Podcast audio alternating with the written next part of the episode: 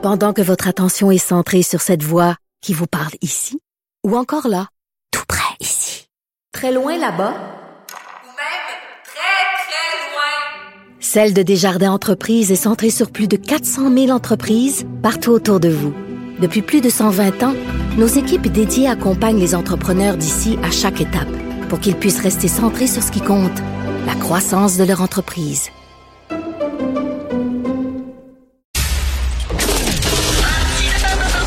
Martino, souvent imité, mais jamais égalé.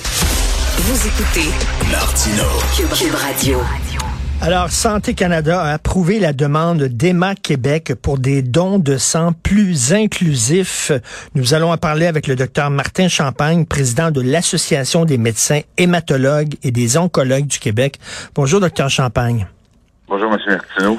Actuellement, c'est quoi la situation? Si un homme homosexuel veut donner du sang, est-ce qu'il peut le faire? Ben, présentement, en fait, ce qui était euh, euh, exclu, c'était les comportements à risque. Donc, euh, si vous aviez eu du avec un, un autre homme durant une période définie, à ce moment-là, vous étiez exclu. et là, donc, évidemment, ça, ça s'était basé sur l'expérience passée d'il y a près de 40 ans, quand Ben on oui. a eu l'épidémie de HIV, de SIDA. Donc, et à ce moment-là, les tests qu'on faisait pour le dépistage de la maladie n'étaient pas très performants. Donc, il y a toujours une période, quand vous avez une infection, une période muette où on ne peut pas détecter euh, un virus ou la présence donc d'un organisme euh, infectieux dans, dans le, le- corps humain. Et cette période-là, muette, compte tenu que les tests n'étaient pas performants, était d'une longue durée. Donc, on disait il faut exclure les gens qui ont des comportements à risque. euh, et les données étaient que euh, les, euh, les hommes homosexuels avaient donc euh, un risque d'infection à VIH. Mais- Donc, on excluait cette population-là. Cependant, les tests sont devenus beaucoup plus performants. Donc, la fenêtre muette s'est réduite dans le temps.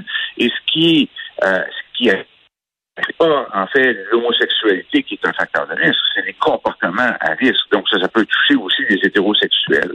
Donc, présentement, c'est qu'on on a, euh, euh, si on veut, euh, actualiser, moderniser euh, les critères d'exclusion sur la base des euh, nouveaux, des nouvelles données scientifiques.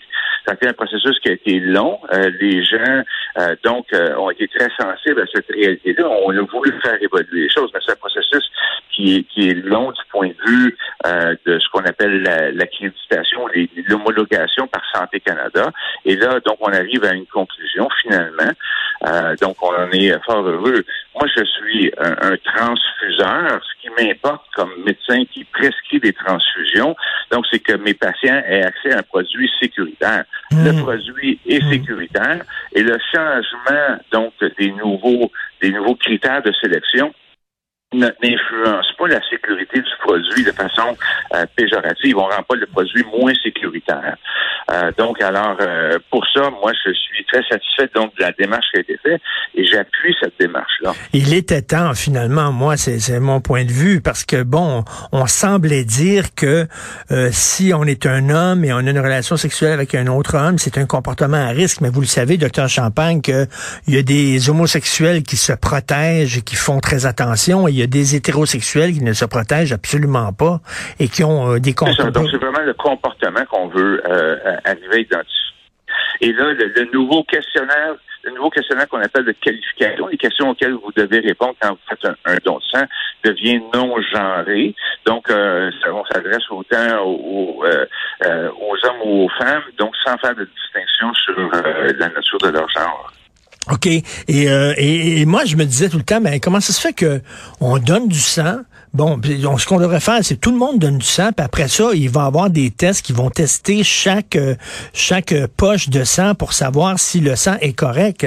Euh, euh, Au-delà de euh, quelles sont vos pratiques sexuelles, est-ce que vous êtes à risque ou pas à risque, on, on- ouvre ça à tout le monde, donner du sang, puis après ça, on va vérifier chaque chaque don de sang. Est-ce que c'est possible? Bon, alors, il y a énormément de tests qui sont faits pour qualifier le sang. Donc, vous avez d'abord un questionnaire parce qu'il y a des choses que vous ne pouvez pas nécessairement détecter. Si vous avez, euh, par exemple, on ne peut pas tester pour tous les virus un virus de rhume, par exemple, euh, banal, comme ce qu'on appelle l'adénovirus ou des choses comme ça. On peut pas tester les dons de sang pour ça. Donc, il y a des critères, des critères qu'on appelle de qualification. Quand vous donnez votre sang, puis on s'assure que vous n'avez pas fait de fièvre dans les derniers dans les derniers jours, que vous avez euh, pas mal à la gorge, que vous n'avez pas d'autres conditions médicales aussi qui pourraient être préjudiciables à votre santé, donc de faire un don de sang. Donc, on évalue euh, dans un premier temps le, le- le questionnaire. Puis ensuite de ça, on, on- on va tester le sang pour plusieurs euh, donc euh, pathogènes, euh, que ce soit le virus du sida, le- un virus qu'on appelle le HTLV, l'hépatite B, l'hépatite C. Donc tout ça, ce sont des tests qui sont faits de routine. Mais il y a des choses pour lesquelles on ne peut pas tester de façon routinière. Par exemple, la détection de la malaria, la détection de certains virus.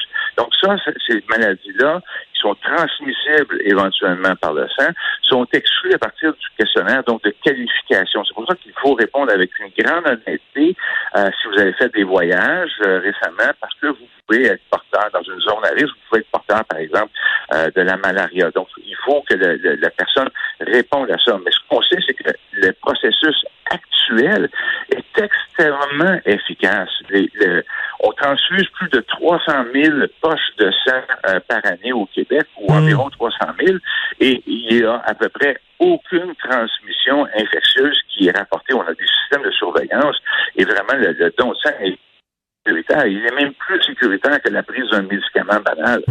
Et moi, je me demande pourquoi quelqu'un mentirait alors qu'il n'y a rien à gagner. C'est vraiment c'est un don.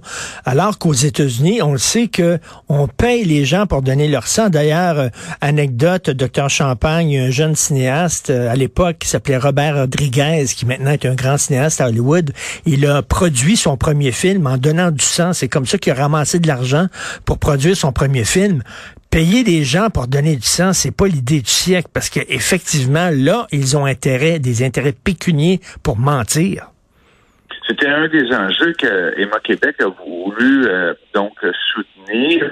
Euh, c'est donc euh, l'accessibilité, euh, l'acceptabilité sociale et d'être inclusive dans les dons de sang. Donc, on avait une exclusion euh, sur basée sur un critère d'hommes ayant eu du sexe avec euh, d'autres hommes, et on a voulu être plus inclusif. Et, et, et Emma Québec, tout le système de sang au Québec repose sur le volontariat, le don de sang volontaire. C'est une générosité inouïe. Il n'y a pas de, il a pas de perte de sang euh, si vous avez un groupe qui peut être facilement transfusé en termes de globules rouges. On va l'utiliser pour les globules rouges. Il y des donneurs qu'on va préférer utiliser pour le plasma. Donc, euh, tout ça repose. Et je peux vous dire que euh, présentement, euh, donc, euh, c'est très important. On n'a jamais vécu de grande pénurie au Québec à cause des dons de sang. On a eu de façon épisodique certaines dans l'accessibilité, mais les gens ont toujours su répondre dans le don sang. C'est d'une générosité inouïe. Et comme je vous ai mentionné, euh, il, y a, ben, il y a 300 000 poches de qui sont transfusées environ au Québec par année. Il y a 800 000 produits sanguins qui sont distribués. Tout ça repose sur la générosité Je suis, écoutez, j'ai une question d'intérêt personnel. Tiens, je suis au négatif, c'est-à-dire que je suis un donneur universel, mais je ne peux recevoir que du haut négatif. Euh, comment ça va, vos, vos stocks de sang au négatif euh, à Emma Québec? Ben, le, le- présentement, euh, le don de sang, en fait, la réserve de sang, euh, elle, est adéquate au Québec. Il y a une, je dirais, une pénurie relative pour le haut négatif, justement, euh, euh, donc les réserves semblent un peu moins élevées, mais elles sont pas dans un niveau critique. Donc, euh, on fait très attention et ça, les centres hospitaliers sont au courant de ça. On a euh, changé les seuils transfusionnels, mais on n'est pas à un niveau où il faut annuler les chirurgies. On est très parcimonieux dans notre utilisation du sang au négatif. Pour ce qui est du concept du donneur universel, je reviens là-dessus. Là. Donc, les gens de groupe O représentent environ 30 à 35% de la population en règle générale. Les gens du groupe AB sont moins fréquents, des ordres d'environ 4% de la population. Mais le donneur AB, il est très précieux parce que si ces globules rouges ne peuvent pas être utilisés chez beaucoup de receveurs, on peut utiliser son plasma. Donc, le plasma, c'est la composante liquide du sang. Là. Euh, et ça, euh, ça c'est très utile pour euh, dans des situations de saignement, dans la préparation de certains produits euh, spécialisés. Alors, le, le, le, le donneur AB, euh, qu'on ne qualifiait pas de donneur universel. C'est un donneur universel de plasma parce qu'on peut donner son plasma à tout le monde. Donc, tous les donneurs sont précieux. Il ne faut pas que les gens se disent, euh, moi, je suis Hmm. de tel groupe sanguin, puis je, je ne devrais pas donner mon sang parce que c'est pas très utile. C'est pas vrai. Hmm. Oui, le donneur de sang au négatif en urgence euh, pour des globules rouges, un accident de la route, euh, ce genre de choses-là à l'hôpital, oui, c'est très utile. On, on- on privilégie ce sang-là quand on n'a pas eu le temps de faire compléter toutes les analyses dans les urgences. Mais tous les donneurs sont précieux. Et en terminant, vous disiez là, justement qu'on a encore, on avait des critères là, qui dataient de la grande crise du sida, qui date de 40 ans. Euh, on se souvient qu'à l'époque, bien sûr, ça visait la communauté homosexuelle, mais aussi les Haïtiens. Est-ce qu'on avait dit à l'époque, euh, vous êtes Haïtien, vous êtes un homme noir, ne donnez pas votre sang? Est-ce qu'on allait jusque-là? Ben, il y a eu, euh, il y a eu toutes sortes de choses, effectivement, des, des communautés qui ont été ostracisées. Présentement, à Emma Québec, on privilégie les donneurs noirs pour certains, euh, dans certaines collectes, justement parce que leur sang est très précieux. Il y a une pathologie très commune euh, qu'on appelle l'anémie falciforme, une condition héréditaire où les gens souffrent euh, donc d'une anémie importante avec plusieurs complications, des douleurs, des problèmes pulmonaires. C'est les gens qui sont de race noire ont souvent des, des anciens, on, on parlait des groupes ABO, mais il y a une multitude d'autres groupes qui ont, ont là, que ce soit le- celui qu'on appelle le KID, le DOFI, etc. là. Donc, ce- ces antigènes-là, ces drapeaux-là qu'on a à la surface des globules rouges, sont très importants. Donc, si vous êtes un receveur noir, vous avez besoin de transfusion, euh, il est euh, souvent pertinent de recevoir euh, le sang d'un autre donneur Ah, noir. oui. Donc, donc, parce que euh, vous êtes moins sujet à développer des anticorps qui vont compliquer euh, le processus de transfusion. Mais ça va un peu à l'encontre de la publicité d'Emma Québec. Vous savez, c'était- d'ailleurs, c'est une très bonne pub là, où les gens avaient comme un t-shirt relevé à l'épaule, puis on disait Oui. un, un homme peut recevoir du sang d'une femme, un blanc peut recevoir du sang d'un noir, et tout ça. Et là, vous dites, euh, ben quand on est noir, c'est mieux de recevoir du sang de noir. Non, ce que je dis, c'est que dans certaines conditions, vous allez recevoir des transfusions à répétition, à répétition. Il peut être plus compliqué de recevoir du sang euh, d'un, d'un- quand si vous avez falciforme, par exemple, d'un patient qui est blanc. On peut le recevoir en urgence, mais vous êtes plus sujet à développer des anticorps. Donc, on a développé des, des dons pour des patients qui vont recevoir des transfusions à répétition, donc des, des banques de donneurs où on sollicite des donneurs euh, pour lesquels il, y a, il risque d'avoir moins de complications à terme. OK, et euh, je disais... C'est vrai que le don de sang ne, ne souffre pas euh, de, de racisme ou d'aucune d'aucune ostracisation basée sur la race. Un, un- un- un patient asiatique pour recevoir du sang caucasien. C'est ça. Si, si, si mettons, il y, y a un suprémaciste blanc qui arrive, puis il dit, euh, il a besoin de sang, puis il dit, moi, je veux rien qu'avoir du sang de blanc, on va l'envoyer promener, là. Vraiment. là. Le, le sang, le sang est rouge, il ne fait pas de distinction de race. Merci. Quand je dis qu'on n'a pas d'intérêt pécunier, on a quand même encore un petit café et un beigne quand on donne euh, du sang? Euh, il n'y a plus de beignes, ça fait déjà plusieurs années. Et donc, je t'incite à retourner dans une collecte de sang pour voir qu'est-ce qu'on donne. Mais euh, euh, oui, il y, a- il y a des verres d'eau. OK.